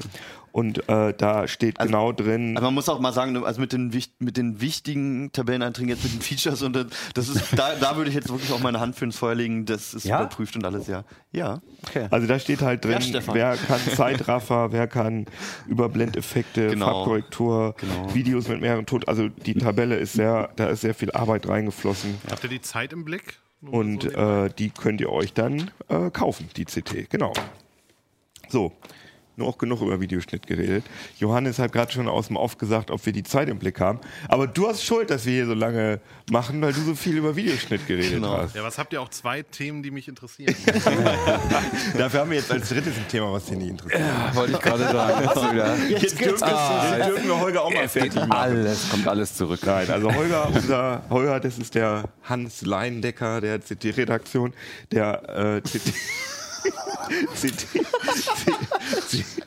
CT deckt auf. Also Holger hat äh, recherchiert Ich sag da jetzt nichts zu. Ja. und ähm, nee, ist doch, ist doch gut. Also dass wir, dass wir auch so ein bisschen Ich bin, nicht, investigativ bin nicht der Einzige, der bei uns investigativ Genau, Nein, arbeitet. aber wir haben, wir haben ein Team. Genau, wir haben so ein Inve Erstens haben wir ein Team und zweitens macht jeder mal hin und wieder solche Geschichten. Also Ja, also okay, also Holger, der Hans. Hat genau das gemacht, was alle hier den ganzen Tag machen.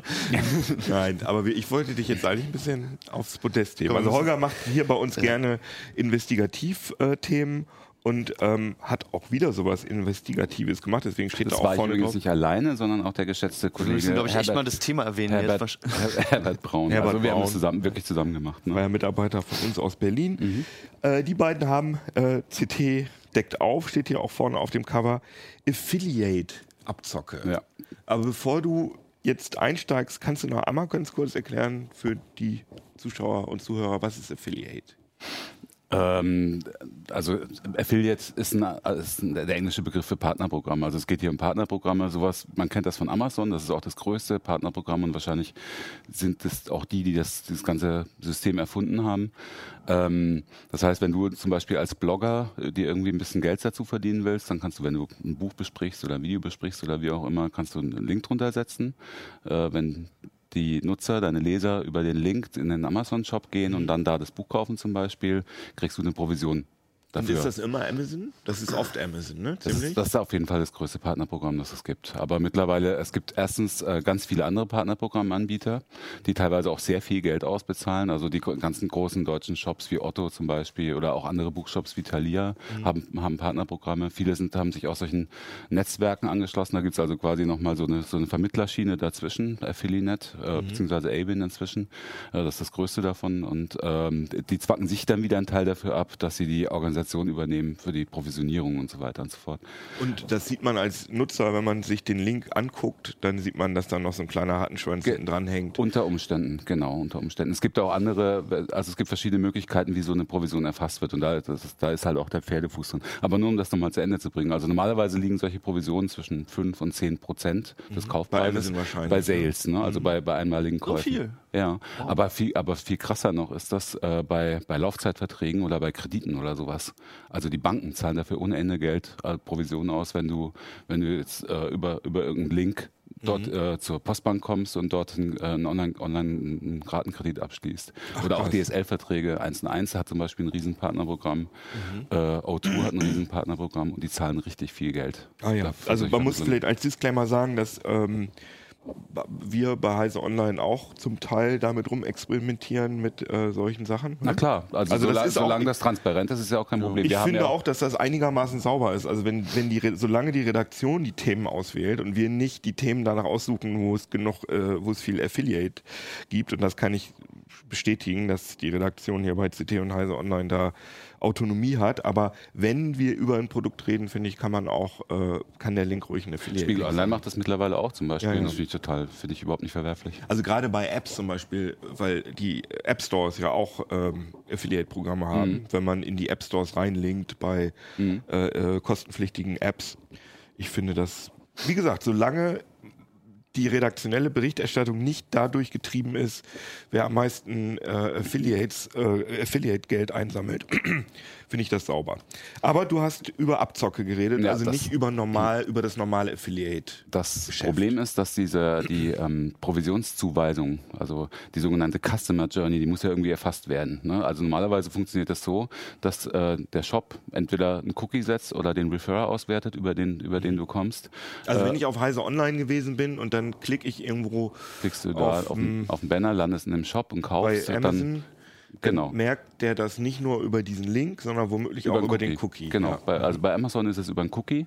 Äh, diese Cookies haben unterschiedlich lange Laufzeiten bei Amazon, relativ kurz, aber manchmal laufen die auch 90 Tage oder so. Also sind die 90 Tage gültig. Und das Wenn ist so du dann fein aber, ziseliert, ganz wenn- kurz, wenn ich da einmal Ja. einhake, glaube ich, dass es da sogar mehr, dass das zum Teil sogar verteilt wird. Ne? Wenn ich also vorher vielleicht bei Golem war und dann bei Heise, Genau. dass Golem auch noch ein bisschen was bekommt von dieser, deswegen sagt Genau. man Customer Journey. Genau, manche machen das so, manche sagen aber auch, ähm, das ist dieses, ähm, da wird dann ein bisschen geguckt und verteilt, aber das macht Otto zum Beispiel, das Otto-Partnerprogramm, das guckt nicht nur ins Cookie rein, wer hat da als letztes und das ist das andere Prinzip. Das ist aber das, was am häufigsten benutzt wird, Last Cookie Wins. Das heißt, ähm, wenn ich komme jetzt zum Beispiel, du leitest mich mit deinem Blog in den, in den Shop. Ne? Jetzt bin ich im Shop, äh, guck mir auch Sachen an, gehe aber wieder weg und komme eine Woche später wieder über einen anderen Link.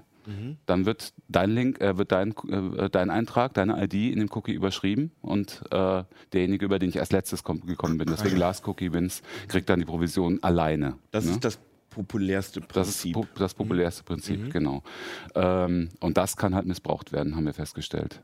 Aha. Nämlich, äh, ähm, wo ist die, der Schwachpunkt? Der Schwachpunkt ist im Browser des Nutzers. Ne? Wenn, es, wenn es dir gelingt, ähm, die, das Cookie, wenn es, im, wenn es dir gelingt, über den Browser das Cookie selber umzuschreiben, ähm, indem du irgendwie Schadsoftware auf dem Rechner installierst, dann kannst du dir alle Käufe in, äh, bei allen möglichen Partnerprogrammen einfach äh, kannst du die umlenken. Also kannst du den Provisionsstrom umlenken, in, zum Beispiel in deine eigene Tasche. Ne? Was müsste ich dafür machen? Du müsstest, du müsstest äh, ein Add-on haben, was du in den Browser installierst, äh, was vorgibt, was völlig anderes zu tun, aber in Wirklichkeit damit beschäftigt ist, im Hintergrund die, äh, die Cookies umzuschreiben oder iFrames nachzuladen, äh, um, um Referrer zu setzen. Oder um, dreist, Alter. Und das habt ihr nachgewiesen, dass Das haben, wir, das, na, das das, ist haben, das haben wir nachgewiesen, dass es ein Unternehmen gibt, ähm, das dem auf diese Weise offensichtlich Geld in die Kassen gespült wird. Äh, und es gibt eine ganze Reihe von Add-ons. Zwei davon haben wir uns sehr genau angeguckt und haben die analysiert und haben auch den Traffic mitgeschnitten, äh, die genau das tun. Die sind allerdings nicht von diesem Unternehmen, sondern die sind von äh, einem thailändischen äh, Softwarehersteller namens Sapphire Max Media. Das bitte merken. Also wenn man solche Add-ons auf dem Rechner hat, sofort deinstallieren. Äh, die heißen zum Beispiel Great Deals, Lotta Deals, Offers Olymp, das klingt äh, alles schon, aber Ja, Wallet das nicht installiert. Ja. Naja, es gibt aber zum Beispiel auch von den Add-ons, die, die sagen, sie sind, sind Adblocker. Oder es gibt Add-ons, die sagen, mit denen kannst du anonym surfen. Also jetzt hier die Frage, wa- warum, wie installiere ich die überhaupt? Also die sind dann meistens getarnt als andere. Äh, da kommen wir gleich, ich erzähle das okay, gleich noch gut, kurz. Ähm, weil da wird es richtig, richtig dreist, finde ich. Ich Ähm, finde es bis hierhin schon richtig dreist. also der, der Punkt ist, was wir nicht nachweisen konnten, ist, ähm, also wir konnten nachweisen, dass es diese Add-ons gibt und was sie tun. Das haben wir auch technisch analysiert, analysiert und die technische Analyse steht drin. Und äh, wem die Provisionen zugutekommen. Ob die beiden Unternehmen in Verbindung stehen, konnten wir nicht nachweisen. Allerdings hat mittlerweile ähm, die, haben diejenigen, die das Geld in die Kassen gespült bekommen, gesagt, dass diese, diese thailändische Softwarefirma wohl ein Kooperationsunternehmen ist. Also irgendeinen Zusammenhang wird es wohl schon geben. Und wir sprechen hier wahrscheinlich von Summen in monatlich im Hunderttausender-Bereich Provisionen, die da geflossen sind. Krass. Wir können es nicht sicher nachweisen, aber es, also es, können, es sind auf jeden Fall, es müssten Hunderttausende sein pro Monat. Das heißt, Moment, aber wenn ich habe jetzt als Blogbetreiber habe ich über irgendein, irgendein Produkt geschrieben und Ja. habe gesagt, so, wenn es, euch interessiert, könnt ihr das hier bei Amazon kaufen. Es klickt irgendwer auf. Nicht Amazon. Amazon ist nicht beteiligt. Okay. Ama Amazon haben sie interessanterweise nicht Okay. dabei. Warum auch immer. Amazon ist bekannt für eine sehr gute Fraud Detection. Kann sein. Okay, gut. Also ich habe einen Blog, ich verlinke über einen Affiliate-Link äh, irgendein Produkt bei einem anderen Webshop. Mhm. Die Leute sind auf meiner Seite, klicken den Link an, haben dieses Add-on installiert, Mhm. kaufen das und ich kriege Du kriegst nichts. Gar nichts, Nein. wirklich gar nichts. Nein, du kriegst nichts. Das, das wird umgelenkt. Und Aber ich das merke auch nicht, ich merke Das merkst du ich nicht. merk's auch nicht. Nee, ne? du, es sei denn, du guckst ja du guckst ständig in deinen Cookie rein. Also wir haben ja hier äh, auch äh, Cookie, Screen, Cookie Screenshots, wo du dann siehst, wie die ID, wie die ID Ja, umgeschrieben aber ist. selbst wenn, also nee, die Krass, Daten in dem Cookie sind doch so technisch, dass ich da eh nichts raussehe. Ja, oder? also ich habe hier das Beispiel aus dem Thalia-Shop, siehst du hier. Ne? Das ist, das ist die, äh, die ID dieses Unternehmens, um das es geht. Ne? Und äh, du bist im Thalia-Shop, ich habe mir hier ein Buch in den Warenkorb gestoppt ne? und dann passiert genau das, dass das Provisionscookie umgeschrieben wird. Krass. Und äh, die Frage ist aber jetzt, wo, was sind das für Add-ons? Warum sollte ich mir die installieren? Ja, also äh, du kennst ja diese Drive-by-Downloads quasi, ne? Das, äh, das hat man ja ganz oft, dass du, du willst ja über irgendeinen Download-Manager äh, oder du, du willst ja irgendwo über ein Download-Portal was installieren und dann kriegst du auf einmal eine, installieren sie noch die ARS-Toolbar mit, äh, wenn nicht, dann klicken Das sie das ja zum Häkchen Teil weg auch oder so. seriöse. So, Ja, und jetzt äh, haben wir beobachtet, dass äh, ein, ein äh, anderes Unternehmen, was äh, mit dem mit Wonderize, mit dem Unternehmen, um das es geht, das die Provision zugewiesen bekommt, äh, ein Bundling-Netzwerk betreibt und zum Beispiel äh, mit Computerbild kooperiert.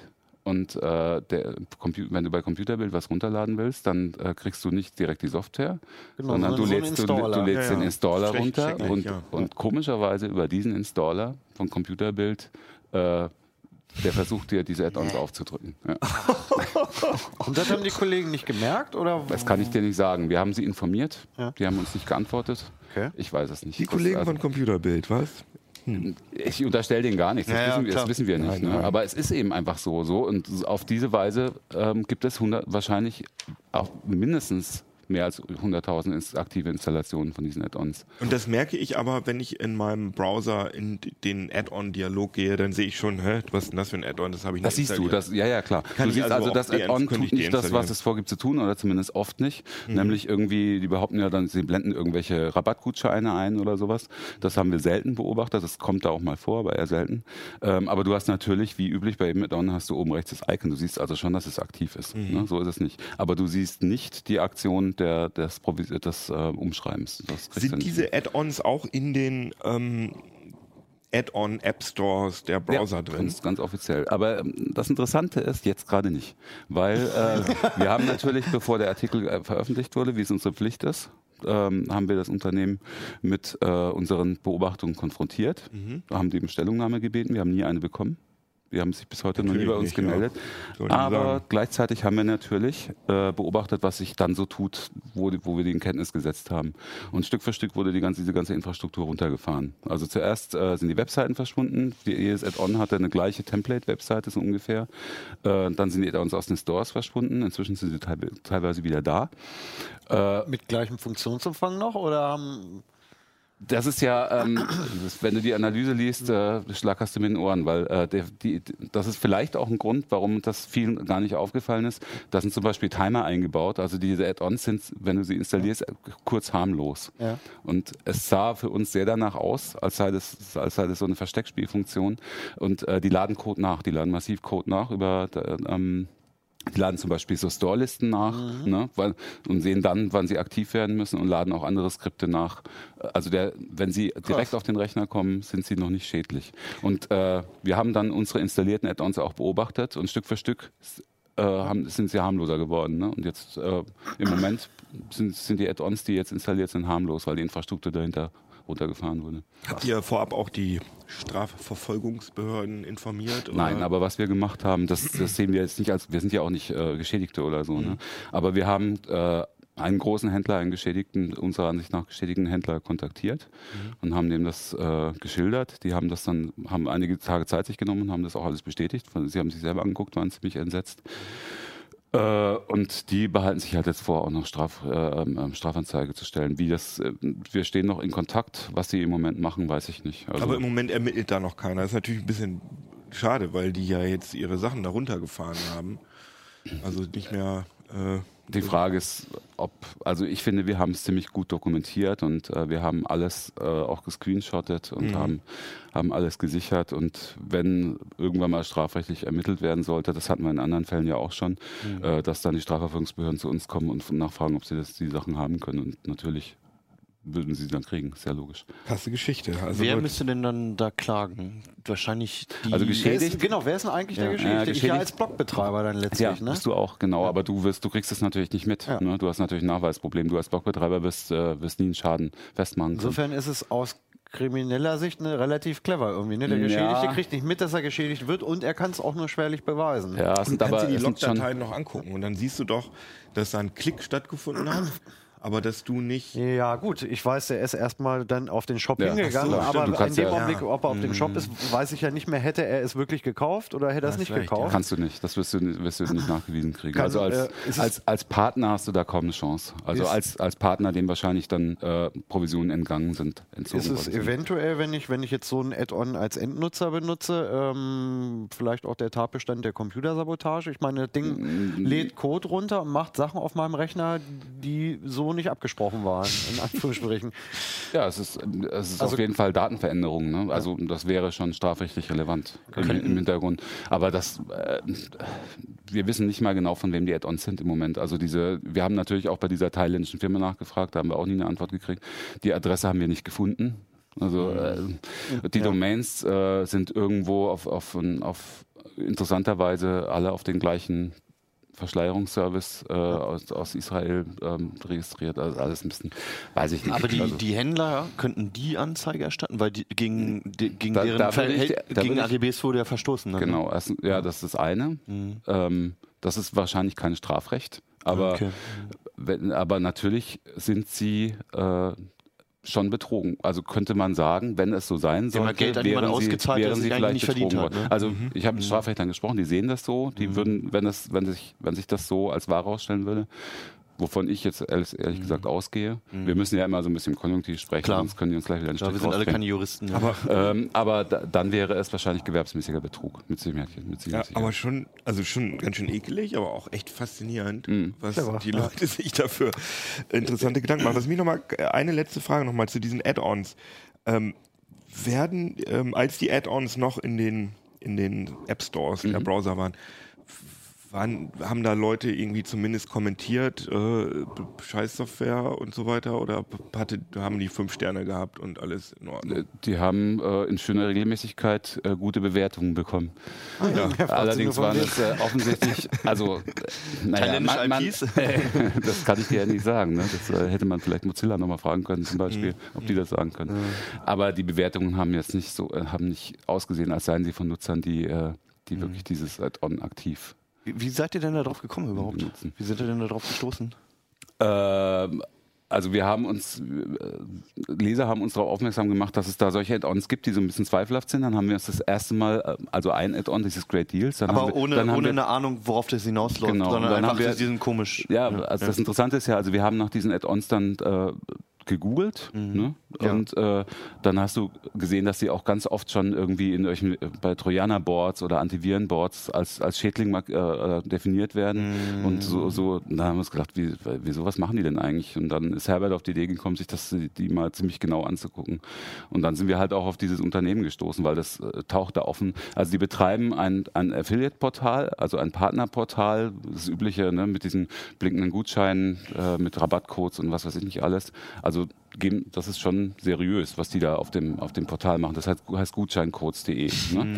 Äh, Aber, ja. naja, aber, die, aber dieses gutscheincodes.de, das taucht dann eben auch äh, in dem nachgeladenen Ja. Add-on-Code auf. Ja, Und sie müssen ja einen Front haben, um äh, irgendwohin die, die, das Affiliate-Geld hinzuleiten, sozusagen. Sie müssen also irgendwie ja was haben, wo Mhm. theoretisch diese Links hergekommen sind. Ne? Interessant ist übrigens auch, was wir auch beobachtet haben, ist, dass jedes, also du hast ja die Möglichkeit bei solchen Partnernetzwerken Sub-IDs zu vergeben. Also du hast eine Haupt-ID, dann kannst du aber auch, um, um den Kanal äh, später noch nachvollziehen zu können, über, über was über welchen Kanal, ob Display-Werbung oder, oder sonst irgendwas der Nutzer auf die, auf die auf den in den Shop gekommen ist, kannst du Sub-IDs vergeben. Und diese Sub-IDs, die, das ist witzig. Also das Great Deals äh, hatte zum Beispiel G, die Sub-ID gesetzt immer GD CE Chrome Edition wahrscheinlich. Also die, die Chrome-Version von, von Great Deals. Und so konnten die wahrscheinlich, könnte ich mir vorstellen, kann irgendjemand, wer auch immer das betreibt, kann hinterher auch nachvollziehen, welches, äh, welches Add-on wie erfolgreich ist.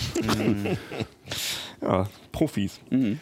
Also wer das nachlesen will, wir haben, äh, das ist ja wirklich sehr ausführlich beschrieben auf fünf Seiten in zwei Artikeln mit, äh, mit also auch einer technischen Analyse, wie das genau funktioniert.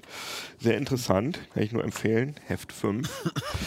Und äh, ich glaube, wir müssen auch mal wieder Schluss machen. Ja. Das war jetzt aber echt spannend, der Abschluss. Fand ja. ich auch, fand ich alles spannend. Und ähm, ich freue mich, dass ihr äh, zugehört und zugeguckt habt. Ich habe übrigens auch von euch tatsächlich erfahren, dass uns Leute mit äh, erhöhter Geschwindigkeit hören. Ja, stimmt. Aber da haben Leute. Das machen so viele Leute bei Podcasts, aber hören äh, rein Audio Ja, du, ja. ne? Und dann haben aber auch einige gesagt, es kommt immer auf den äh, Gast drauf an. ich weiß nicht, also wir müssen auch mal ganz schnell sprechen, äh, dann, dann, dann hören die Leute auch das das auf in Echtzeit. Da 1,5. können wir auch doppelt so viele Informationen in eine Sendung packen. Ja, genau. Aber das können die Leute ja selber machen. Also ich habe nämlich bei dieser Podcast-Sendung mich gefragt, ob das wirklich Leute benutzen, aber wie du auch schon erkannt hast, Ich bin leidenschaftlicher. Podcast-Hörer.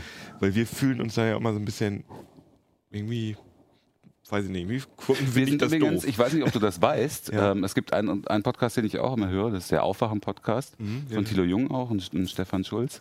Äh, und die haben uns das letzte Mal als, als Einst- äh, im, im Intro benutzt. Und zwar genau dich und Lea, als ihr, als ihr gerade über den Aufwachen-Podcast gesprochen habt, hier im, im Uplink. Ah ja, okay, sehr schön. Cool. Ja, finde ich gut. ja, dann schönen Gruß. Ja, schönen Gruß an Schönen Gruß, Aufwachen. genau. Dann höre ich euch auch mal. Habe ich nämlich, aber habe ich schon oft gehört, äh, dass Leute das empfohlen haben. Also ich nehme mal an. Diskussionswürdig, hat, glaube ich, Achim geschrieben dazu. Ah ja, gut. Ich habe keine Ahnung davon. Äh, ich weiß nicht, ob das. Ja, ich höre es mir mal an und äh, ich freue mich, dass ihr uns angehört habt und angeschaut habt und ich wünsche euch ein schönes Wochenende und eine schöne Woche und alles Gute und Tschüssikowski und schreibt uns auf CT, nee, uplink.ct.de. Oder bei YouTube oder wo auch immer. Ciao. Tschüssikowski, Wunderbärchen. CT Uplink. Wunderbärchen?